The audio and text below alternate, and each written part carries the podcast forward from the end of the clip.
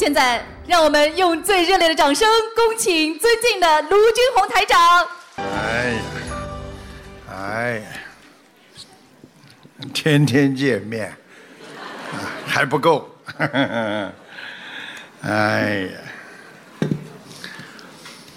心念常有菩提路，啊，心花常开菩提种，心中常存菩慈悲心，心明见性菩提境啊。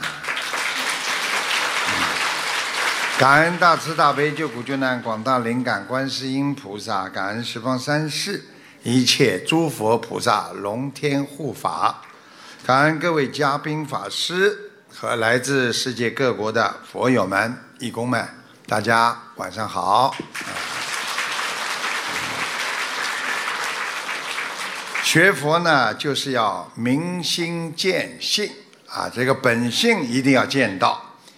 我们人要知因懂果，你知道这个果报来了，一定是你种的因。所以今世之苦啊，源于上一世没有好好的修啊。今世的福报，因为你上一世的积福积德，所以不学佛的人永远会贪，不念经的人。永远会活在侥幸当中，所以他就不能掌握自己一生的命运，烦恼不断，痛苦不堪。所以要找到生活当中的优点，他会排除你生活当中的缺点。所以每一个人要看别人的优点，他就会慢慢去除他身上的缺点。为什么有的人活得很幸福？为什么有的人活得非常痛苦？师父告诉你们：贪心不知足，那就是罪恶的根呐、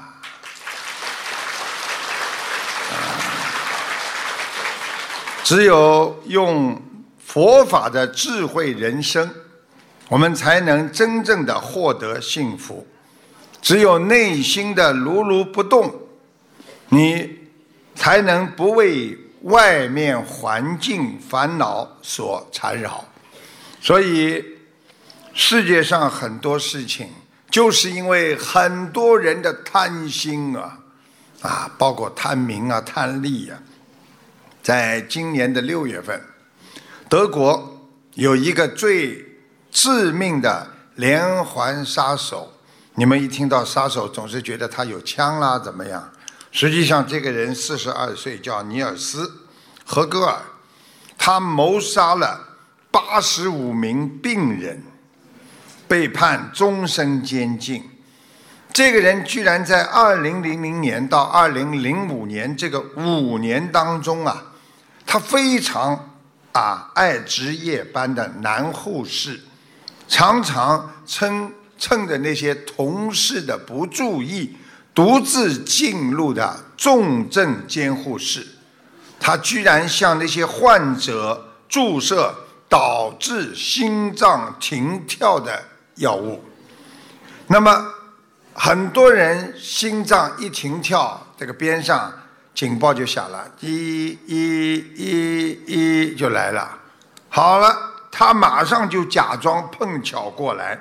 对患者啊实施急救，他希望通过在一次次的急救当中亮眼的表现，证明自己存在的价值，获得同事们的赞赏。但这个尼尔斯急救过的患者大都是因此丧命。没想到几年之后，他的行为最后露馅儿。在审判中，他承认了五年当中他谋杀了一百名病人。你们想想看，一个男护士。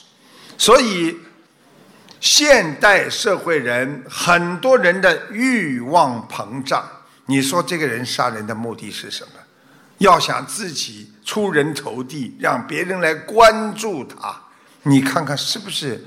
有恐惧症或者有强迫症啊，所以太多的人在贪嗔痴慢疑当中失去了他们的本性，甚至很多人不顾因果，伤人伤己。所以我们学佛人要舍去小我，成全大我，帮助众生解除自我的烦恼啊。所以精进，告诉你们是成佛的因，你们种下了精进的因，你才能得到成佛的果。所以在这个世界上，有目标的人他在奔跑。我觉得很多人在跟我一起在讲法嘛，啊。好像过去从来没有过的，我等你们讲完了我才讲吧。讲完了吗？尊师重道听得懂吗？师傅在讲，你们怎么比我讲的还要响啊？如果听过的话，可以出去啊。听懂了吗？这叫尊重人，明白了吗？所以你们好好学佛。不教育你们，哪一个能够成才呀？不好好管住你们，哪一个能够成佛啊？鼓掌！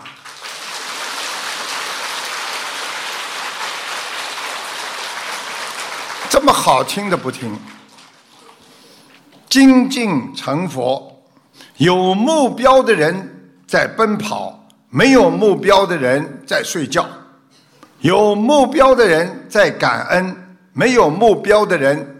在抱怨，因为他们觉得全世界的人都是欠他的，所以学佛人睡不着，因为想着和无常在赛跑；没有目标的人睡不醒，生命的时光在流逝。所以人生只有走出烦恼，才会精彩。世界上除了生死，一切都是小事。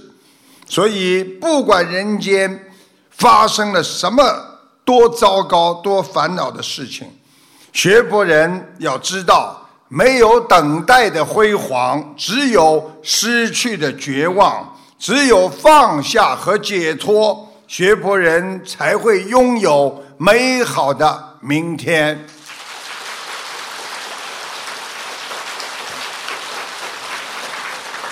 有一个七十多岁的老妈妈，儿子瘫痪，啊，在床上两年不能吃喝，大小便无法自理，别人叫他的名字也不能答应。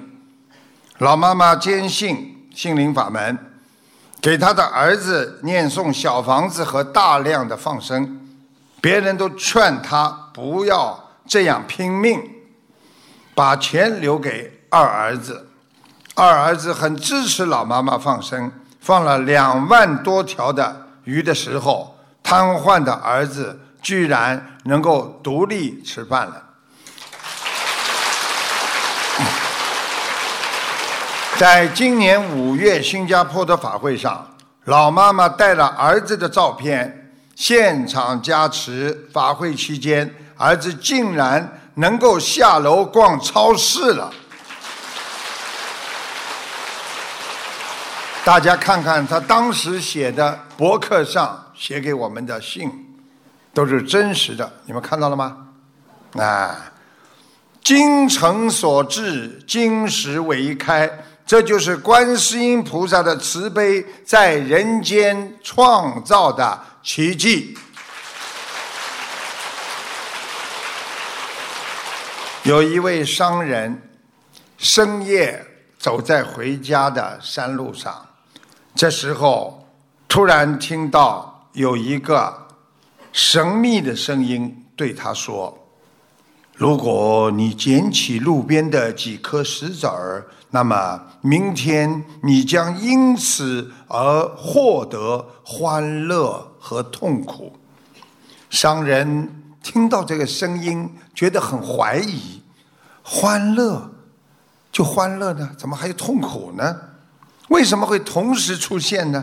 于是他随手捡了几块石子儿放进了口袋里，没想到第二天早晨，石头全部变成了黄金。这个商人高兴万分，是不是手痒啊？这种也要鼓掌的，这讲故事啊。觉得你们手有点痒，是不是啊？商人高兴万分，同时他却痛苦的捶打着自己的脑袋。嘿呀，早知道啊，我当时为什么拿了这么少的石头啊？看见了吗？痛苦和幸福是不是在一起的？现在可以鼓掌啦。还有一个小故事，有一位智者把一个旅行者领到了一座金库，就是放金子的地方，金库的门前，对他说：“哎，里面的财宝啊，你可以随便拿取。”但是有一个条件，你必须在路上永远带着他们，啊！于是这个旅行者拿了三块黄金，他遗憾的想：哎，真倒霉，我的行李箱这么小。第二天早晨，他走回家的路上，突然发现他的行李箱的黄金变成了石头。然而他却无法把它们再拿出来了，于是他只好背负着这些毫无用处的石头，在痛苦当中前行。这时候他又在为自己的小箱子很小而感到庆幸。他说：“还好，我只拿了三块石头啊！”听懂了吗？啊，痛苦和悲伤永远都在一起的，啊，人生机遇中的懊悔和庆幸，其实都是你自己的选择。就像我们选择一个丈夫和选择一个妻子一样，他有很多的缺点，但是他一定有很多的优点。每一个人身上都有优点和缺点，你如果能够发挥他的优点，帮助他去除他的缺点，那他会给你带来无限的幸福和快乐呀。所以，我们平时每个人不要在人生当中懊悔。有时候觉得很庆幸，这都是你的选择。你平时的那些所作所为，就会幻化成你将来手中的石头和黄金。这就是我们人生的因果报应。曾带给你的快乐是你的选择，后悔的事情发生了，也是你种下的因。不要去怪别人。有一个女人，平时气量很小，啊，晚上大半夜被电话吵醒了，结果没想到打错了。这个女人心想：我睡得正香呢，被他吵醒了，啊，而且还是个女的。没等到这个女人接话接电话，就是说话了，对方的电话里已经讲了：“老公，你还不回家？”就问他一句。这个女人一生气，就直接接了一句：“啊，他今天在我们家住了。”说完就把电话挂了，然后把电话调静音，继续睡觉。早上起来一看，有一百四十七个未接电话。他说：“这就对了，你敢让姐们睡不好，姐就让你睡不着。”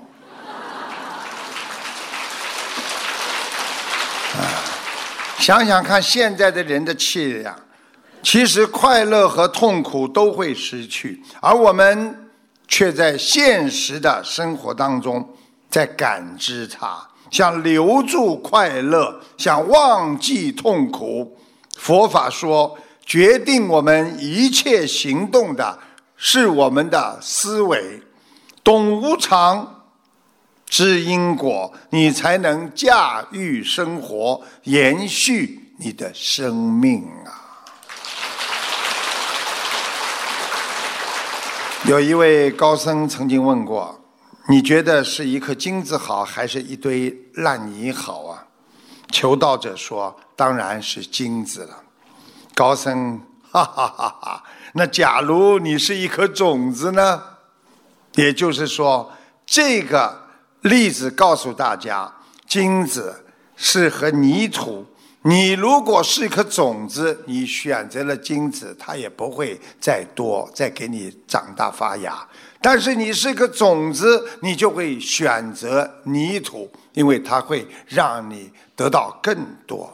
所以在这个世界上，没有绝对的好和坏，要记住了，适合你的那就是最好的。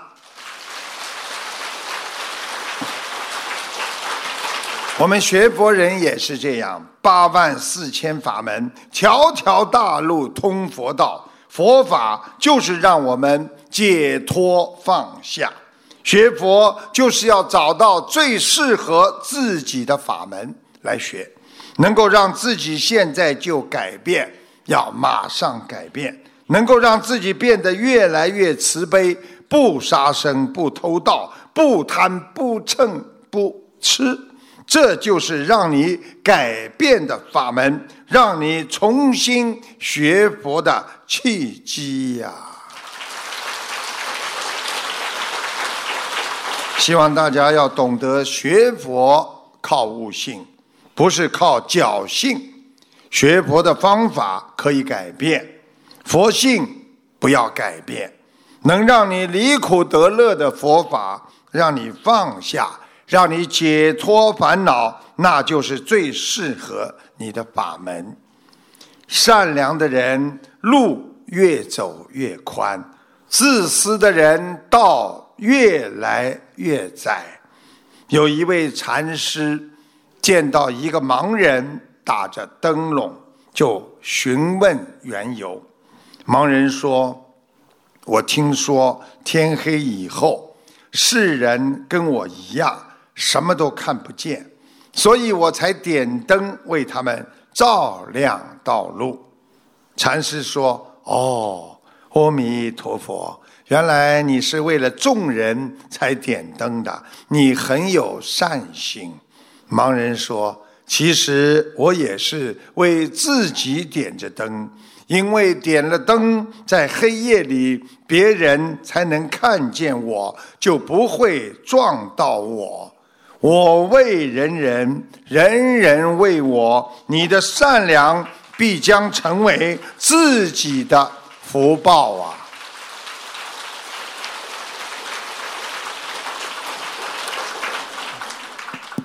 再开响一点点好吗？谢谢。我们做人处事啊，这个退一步为上。为人知足者为本，待人宽一分，那是福气；利人是利己的根基。所以，一个人要为别人好，你自己一定会得到更多的善良。所以我们做人为人处事，啊，以遇事都要退一步的态度，才是智慧的人。因为退一步就等于为自己日后进一步留下了余地，所以很多人吵架都不知道退让，很多人在单位里、在公司里、在和别人的竞争当中，经常啊一步都不退，最后会落得自己被人家整惨的余地。所以，古希腊哲学家苏格拉底。他才华横溢，智慧过人。可当人们赞赏他学识渊博的时候，他永远是谦虚的说：“我唯一知道的是我自己的无知。”所以，一个伟大的人要学会谦虚。著名的文学家马克吐温有一次到一个小城镇。临行前，别人告诉他，那个城镇里的蚊子特别的厉害，而且很多，酒店里也很多。到了之后，正当他旅店登记房间的时候，一只蚊子就在 Mark Twain 的眼前滋在盘旋。这位接待员非常的尴尬，Mark Twain 觉得他很丢脸，就马上打这个有趣的说，就打开话茬，就把他引开，说啊，听说贵地的蚊子啊，比传说当中啊，不知道聪明了多少倍。你看，他竟会预先在看我的房间号码。以便晚上来光顾饱餐一顿，啊！一句话逗得服务员哈哈大笑。大家问他你是干什么的，他就告诉大家我是 Mark Twain。结果没想到这一晚上一个蚊子都没有，睡得十分的香甜。为什么？因为他给他们接待的经理的面子。当天晚上，经理让旅馆里的全体职员一起出动，赶走蚊子，免得这位受众人欢迎的大作家遭受蚊虫的叮咬。实际上，帮助别人就是帮助自己。我们学佛人要特别会为大家、别人想。能够替别人化解尴尬和烦恼，啊，他就是你的贵人。所以有时候我们在生活当中，你很尴尬的时候，别人帮你化解掉了，这个人就在帮你，就是你的贵人。太虚大师说：“人成即佛成，能够像菩萨一样的关心别人，这才是人间的菩萨。”而有的人只顾自己的感受，他不顾别人，那这个人就处于在自私当中。台长说一个小笑话，说的是有一个人去买盐，他看见这个服务员，他就跟他说：“大伯，我买一袋盐。”没想到对方冲着他说：“哎。”我有那么老吗？那人说：“好吧，大叔，我买一袋盐。我比你大不了几岁呀。”哦，那大哥，你怎么脸色这么难看呢？那个人说：“我就这么长得像男的吗？”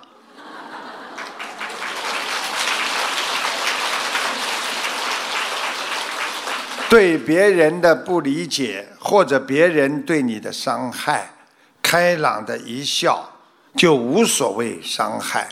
有的时候对生活的烦恼放下一笑，谁都有可能做错事情，不要纠结。别人讲你是为你的好，如果今天没有别人讲你，可能你就有警察来直接抓你了。所以。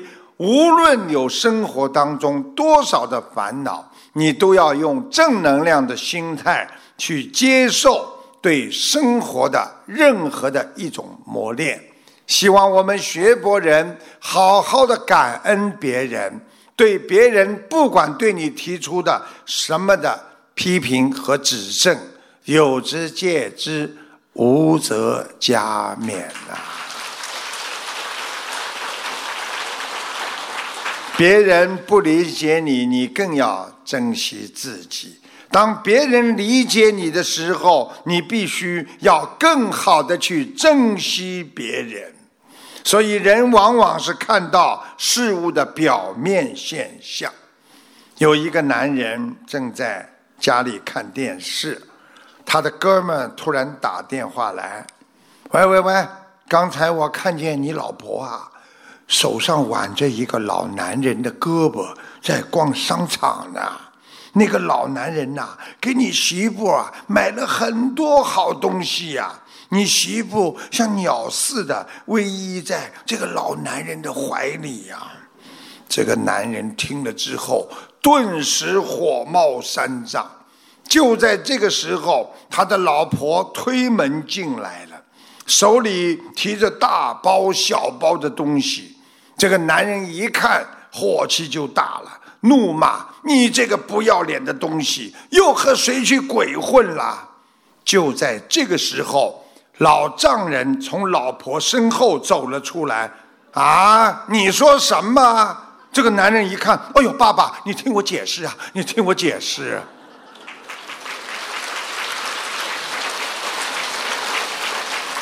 我们在生活当中难免会有失误，失误永远只是我们成功之前的一个过程。所以，一个好的成功的人，他会学会豁达、开阔胸怀。学弥勒佛，容天容地，容天下难容之事。我们每天的日子，大多数因为都是在失落当中进行的，所以我们用失落的心情和忧愁，看不到明天的希望。所以我们要看到菩萨对我们的关心和关怀。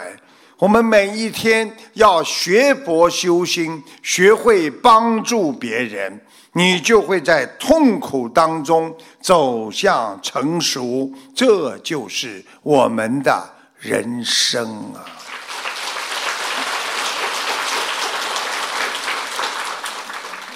台长在节目当中呢，这个看出呢，听众的颈椎不好，失眠、掉头发啊，这个听众呢。啊，全部承认，并说自己的头发一撮一撮啊的掉。台长还指出他的腰不好，他说刚看过医生做针灸，啊是月子病。台长告诉他不是月子病，是因为身上有流产的孩子。台长还看出他关节不好，缺钙，肠胃不好，胀气。请大家听一下录音，谢谢大家。嗯，师傅麻烦你看一下，一九八九年属蛇的是我，看一下我的身体。我从上面看下来是颈椎首先不好，颈椎。对，是而且呢，特别对。睡睡觉有失眠情况。失眠，嗯，有的时候会的。哎，我告诉你，还掉头发。哦，掉的特别厉害，一撮一撮的掉，一把一把掉，特别厉害。还有是腰不好。对，师傅您说的太对了，我今天刚去看了一个中医，他还给我。针灸了，嗯，腰非常腰特别疼，因为生完孩子之后，也不那个医生可能就说我月子没做好。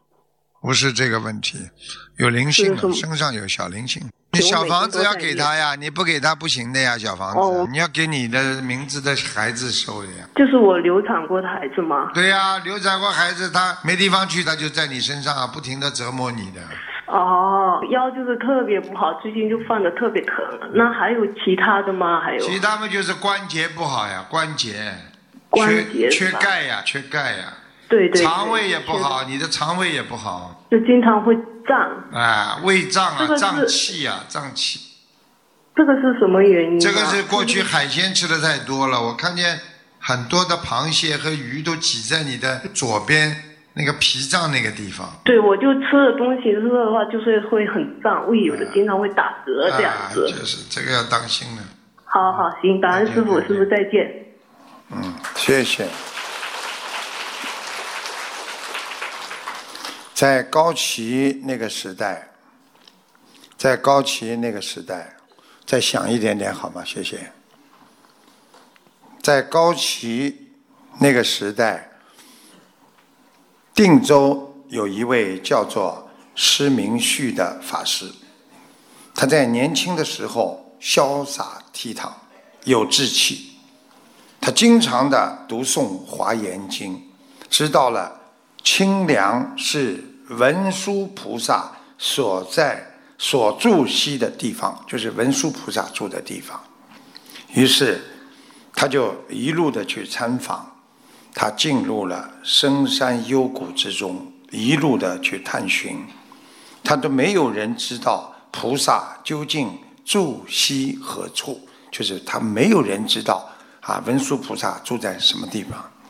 无意当中呢，他遇到了一位面貌奇特的出家人。由于呢彼此都是出家人，他们见到了，互相顶礼之后，他就问道：“啊，菩萨，弟子渴望见您一面很久了，祈愿您能够度化弟子的愚痴和无明。”他认为眼前这个人呐，在深山无人处突然的冒了出来。而且他相貌又特别的奇特，想必是文殊菩萨化现的吧？不料不料对方呢开口也和说他说的完全一模一样。哦，他想对方必想他也是啊这个啊这个明旭啊，以为明旭自己呢是菩萨化现的。两人互问对方是从什么地方来的。当彼此说出了原先所期聚的道场的时候，明旭心中的疑团才得到了解答。哦，这不是菩萨的视线，不过是一位普通的出家人。毕竟彼此志同道合，何妨引以为知己嘛？这位齐僧就和这位明旭。结伴而游，一连三天形影不离。有一天，他们来到了东台的半山腰，他们见到一间非常简陋的房子，没想到房间里边也有几个出家人，可是论相貌差得太远，气质不好，也没有什么威仪。明旭心中起了。骄慢心，瞧不起这几位僧人。可是天色已晚，他也只好寄宿在这里了。睡到半夜，那一位跟他同行的僧人突然生起病来了。就是他开始以为他是啊文殊菩萨的那个人生病了，而且一下子病得很严重，整个晚上都。哎呀，就是痛啊，好像哎呀哎呀，一直在这么呻吟不停，一直到天亮，浑身并散发出怪异的气味令人难以近身。这个同行的僧人眼看自己的病好不了，他就对明旭说：“啊，呃师兄，我病得这么沉重，我我我实在不行了。”不，你会好的，你一定会好的，好不了了。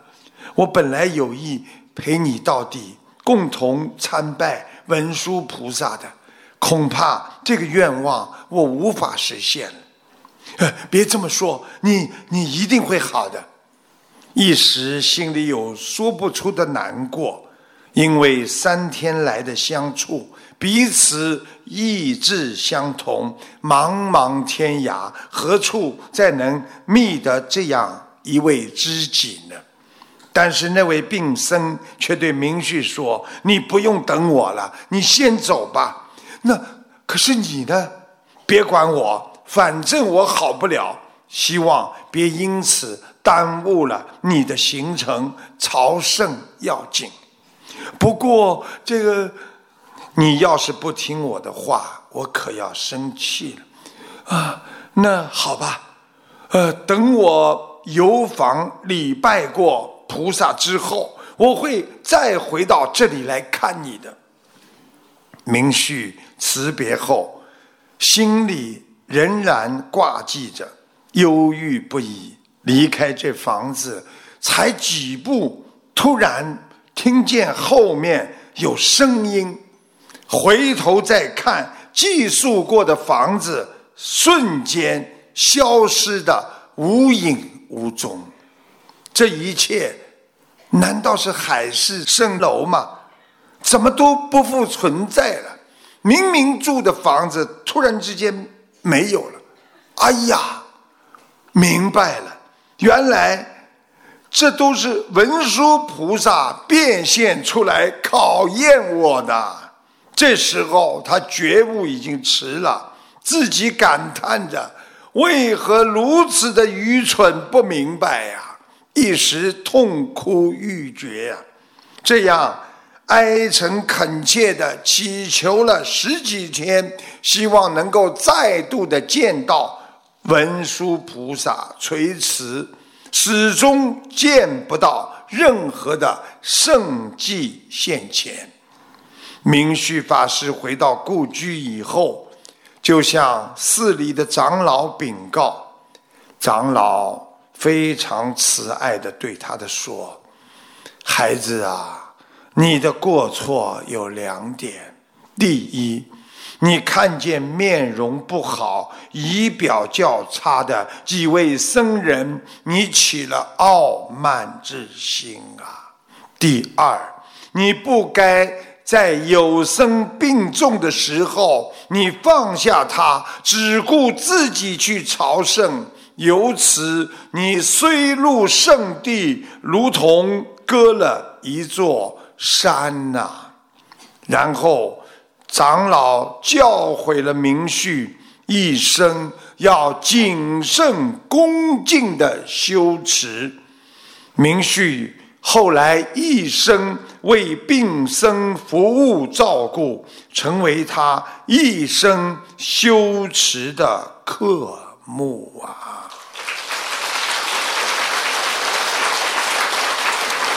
这个典故就是告诉你们：我们佛友之间，我们僧团之间，必须要团结，必须要相互帮助照顾。再怎么样，你也不能舍弃他，去寻找另外的一个境界。要带着他们一起寻找菩萨的足迹。就像师傅今天跟你们一样，有很多人修得很差，有很多人身体带着病，你们好好学学你们的师傅吧。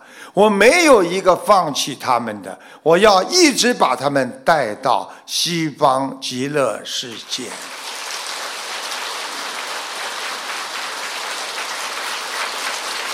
不能因为自己呀，就忘记了别人。学佛人不应该起傲慢之心，因为它会让你升起分别心，会让你承受痛苦。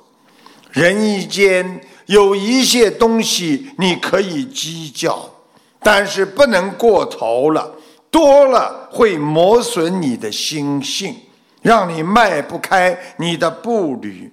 有些痛苦你可以承受，但是不能承受了太久，因为时间长了，他会迷失你的方向。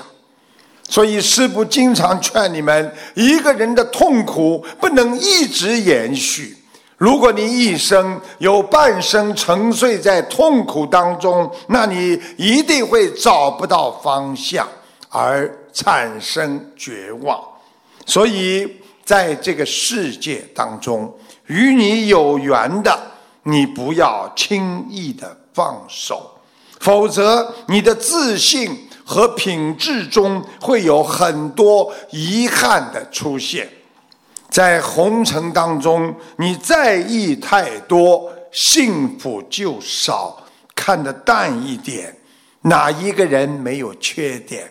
多看别人的优点，你一切。都会释然，自然的放下，才是你应该寻找的随顺因缘呐。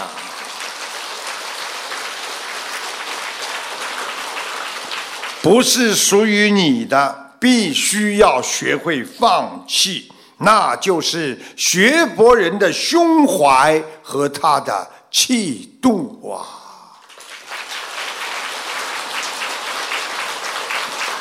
新加坡有一位哲学家，他听人说起美国洛杉矶有一所中学，他要求每一个学生必须养一匹马。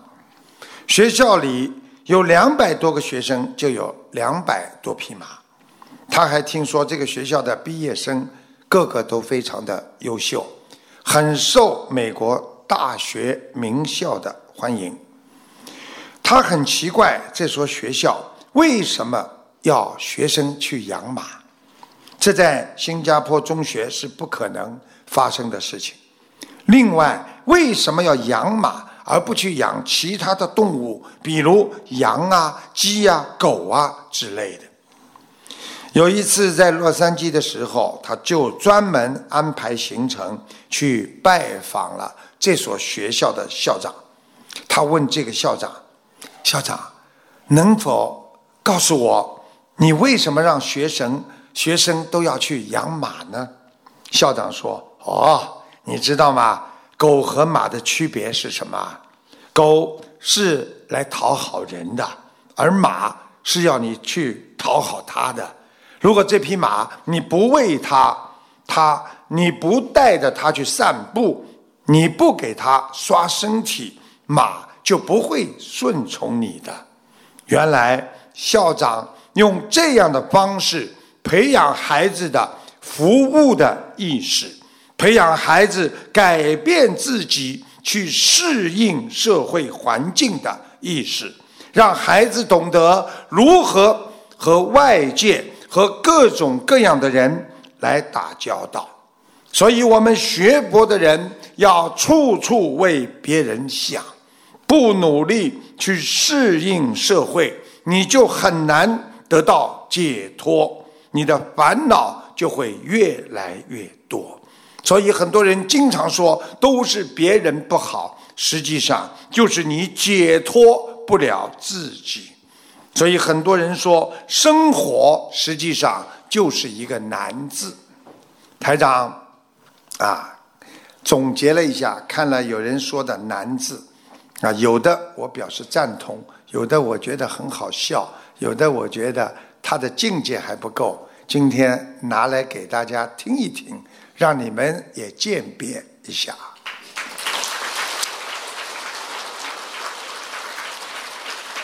有人说，最难商量的是老板，最难脱手的是情人，最难管住的是嘴巴，最难减少的是体重，最难提高的是身高。最难增加的是收入，还有最难统一的是口径，最难实践的是理想，最难改变的是待遇，最难控制的是感情，最难处理的是关系。最难伺候的是老婆。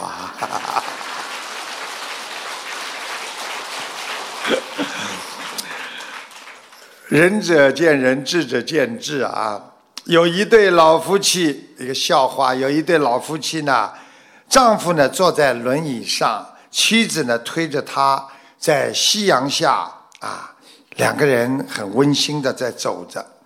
那么这时候呢，有个邻居呢，因为他经常看见他们这样，他就非常感动，走过去问阿姨：“这么多年你们吵吵闹闹，但没分手，是怎么做到的？”这老太太笑了，就说：“呀，哦，他呀，年轻的时候很花心，老想着要离开我。这不，四十年前有一天。”我把他的腿给打断了。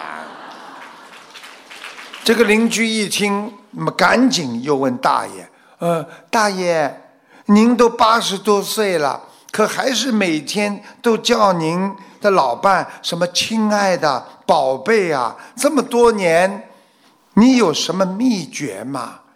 那个啊，呃，小妹妹，没办法。几年前呐，我就忘了他叫什么了，我又不敢问他，就只能这么叫了。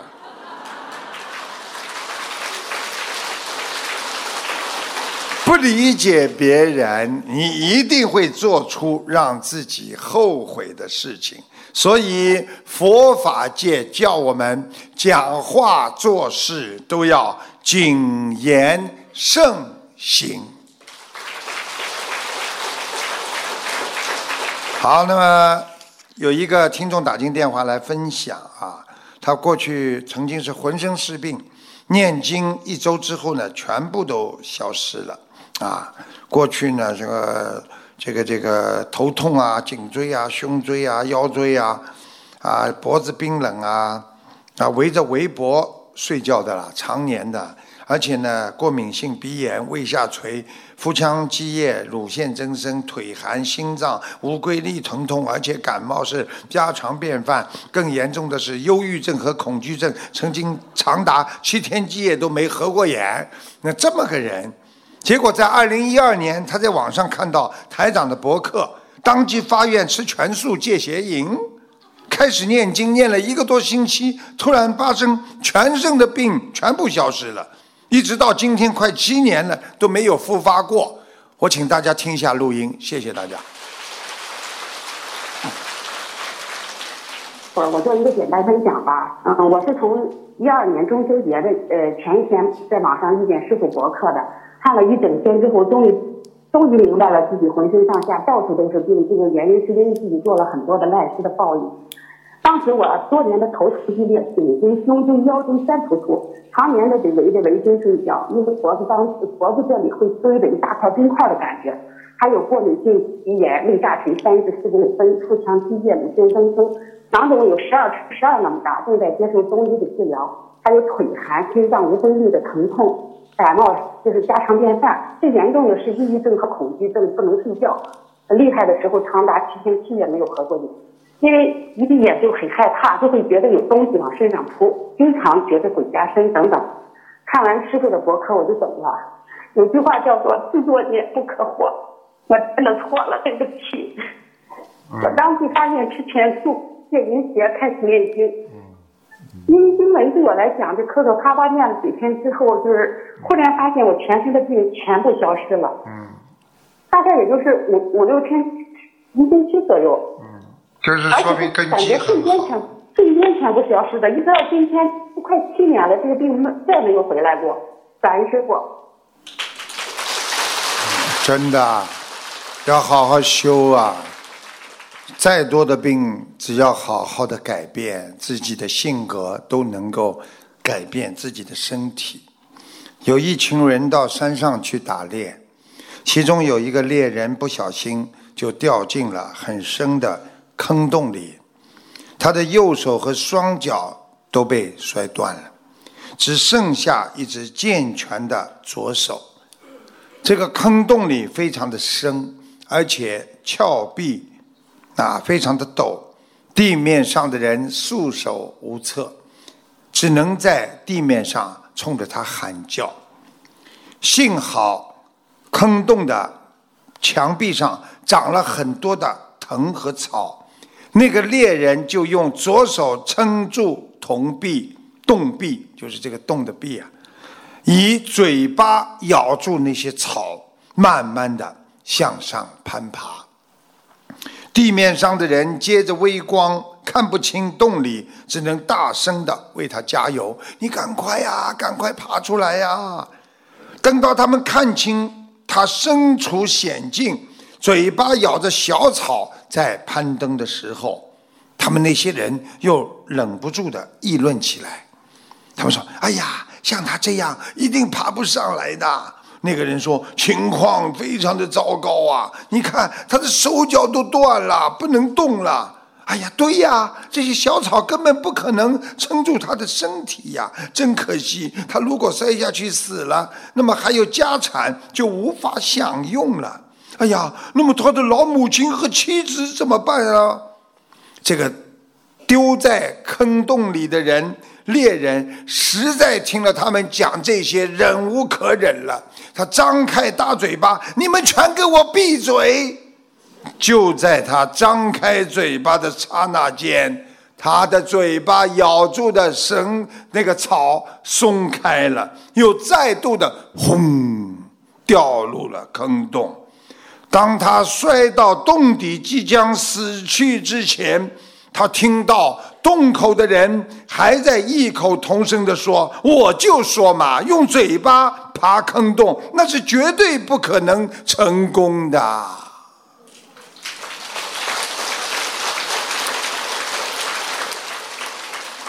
这个故事就是告诉我们两个道理：只有在困境中的慈爱和关怀可以救人。看见别人落难了，看见别人不好了，我们要有慈悲和关怀。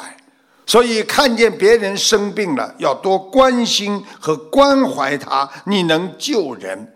如果在困境当中，你天天的去议论和批评别人，只会使别人陷入更深的绝境啊！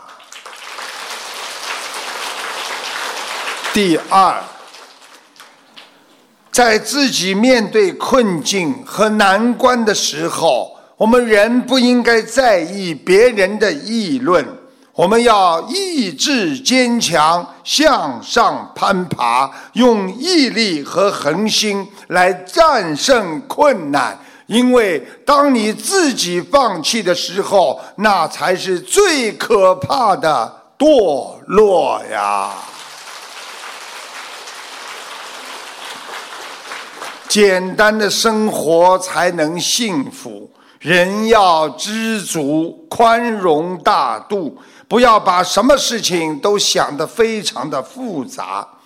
当你的心灵不和众了，你会怨天尤人。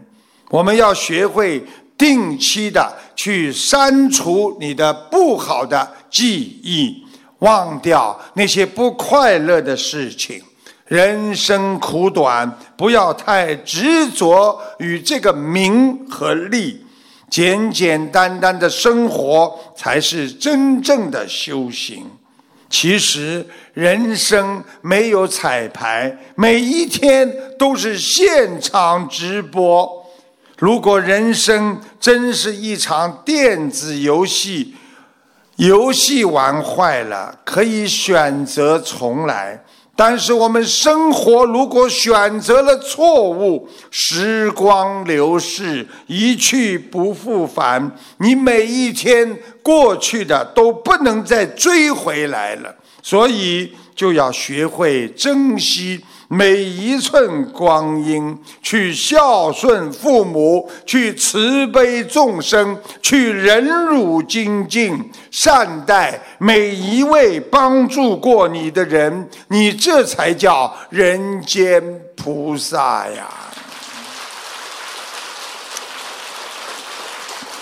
我们在人间，不要以为，哎呀，我怀才不遇啊。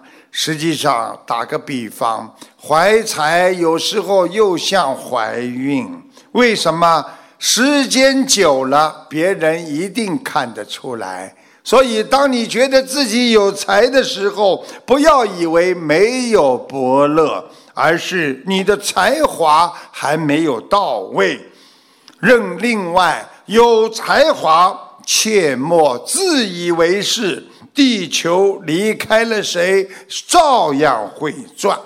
古往今来，怀才之人功高我慢，必定被别人嫉妒。所以，再能干，也要保持谦虚、谨慎，做好自己的本分工作。是金子总会发光。学佛人一定会被别人尊敬和爱戴。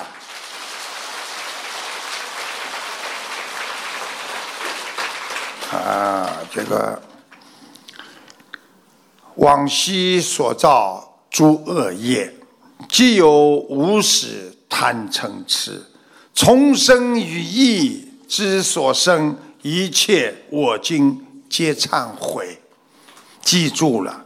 心念就是你的心，是自信的因，业由心生，是本性的果。我们每一个人现在接受的果，都是来自于你本性的因。希望你们好好的种善因，得善果。要用念佛的心去念所有你该想念的佛，因为你心中有佛心，才会显现出你的精神面貌像佛。佛性常住，心随所念的佛而感到清净。自己的力量加上佛的力量，感应相应，因缘和合，你定能破除所有的迷雾，在人间一路顺风，到晚年可以攀上四圣，进入。我们的西方极乐世界，所以临命终时，我们做人必须因缘具足。所以因缘什么叫具足呢？第一要真的相信，叫真信；第二要切愿，就是。非常愿力的迫切，我真的要解脱，我真的不想再做人了，我一定要这辈子一世修成。第三就是念佛，就是要跟菩萨讲：菩萨，我要好好的修，我一定要到西方极乐世界。其实真信切愿加上念佛，就能成就你。因缘具足，所以任何一个人想一世修成的人，就要真诚的学佛修行，才能一世修成啊！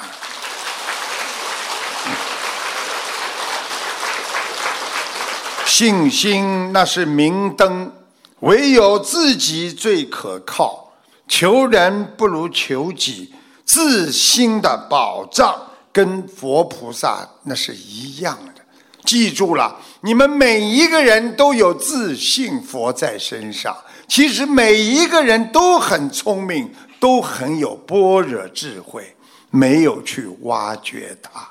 希望你们学会真慈悲，不做假善人。真正的慈悲不是花言巧语，而是关键的时候用佛心。来帮助别人，来纠正自己错误的人生，要保持淡泊的心情，欣赏和体验痛苦的人生，学会要感悟人生，你才能真正拥有菩萨的能量，才能超然解脱，才能拥有人间福报啊！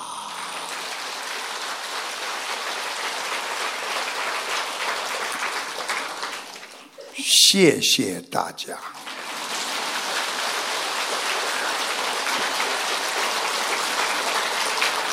那个最后讲两个故事啊，两个小笑话啊，笑不笑是你们，讲不讲是我，没办法啊。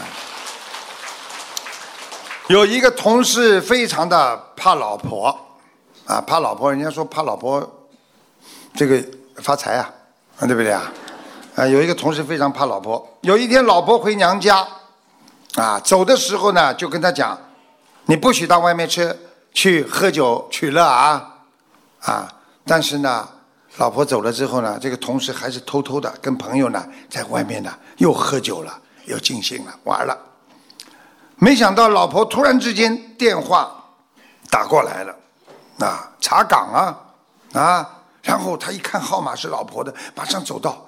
啊，酒店一个很安静的地方，啊，老婆电话里说你在哪里啊？他就躲在安静的包房边，他说我在家呢。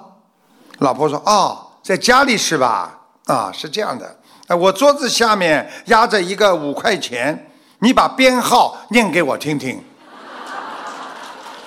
这个同事说晕了，这叫道高一尺，魔高一丈。谢谢你们鼓励的掌声。在你们的掌声鼓励下，我再讲一个。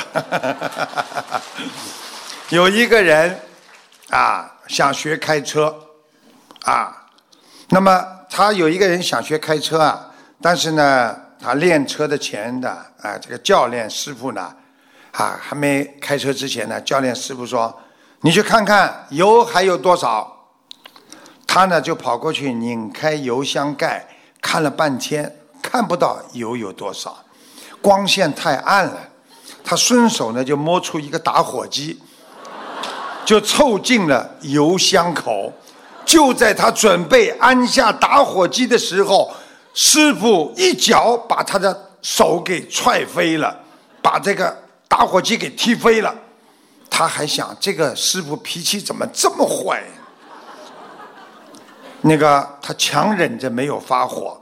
练车的时候呢，正好是下坡，他一紧张呢，猛踩油门。教练大喊：“刹车！刹车！用脚刹！”叫他用脚刹。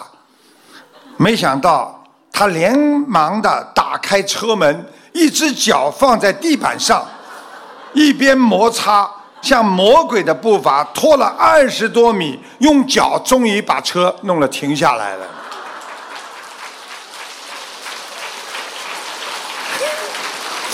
这个教练，这个教练吓傻了。拿了十块钱，想让他去给他买一包中华，买一包中华压压惊。当时他就很纳闷儿，怎么还有拿牙膏压惊的？当他把中华牙膏递给这个教练师傅的时候，这个教练师傅默默的不讲话，看着他，然后退了全部的学费，跟他说。隔壁还有一家教车的学校，他就跟这位教练师傅说：“我就是在隔壁被赶出来的。”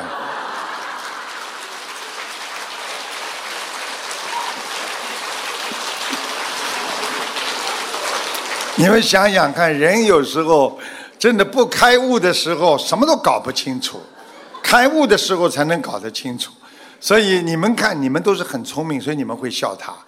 啊，有些人真的搞不清楚了，一辈子搞不清楚。你看你们去度别人的时候，你跟他讲了很多道理，他到最后猛叉叉，还是搞不清楚，对不对啊？是不是小房子烧小房子烧什么小房子啊？啊，对不对啊？还是搞不清楚的。哎呀，卢台长讲的啊，小房子烧下去就好了。我告诉你们，你们要记住了，智慧在你们这里，只是没有把它打开呀。所以希望你们学佛之后，打开你们的智慧。你们记住，打开你们智慧的钥匙，那就是心经；增加你们能量的，那就是大悲咒。如果能够让你们解脱的烦恼的，那就是准提神咒，因为它心想事成啊。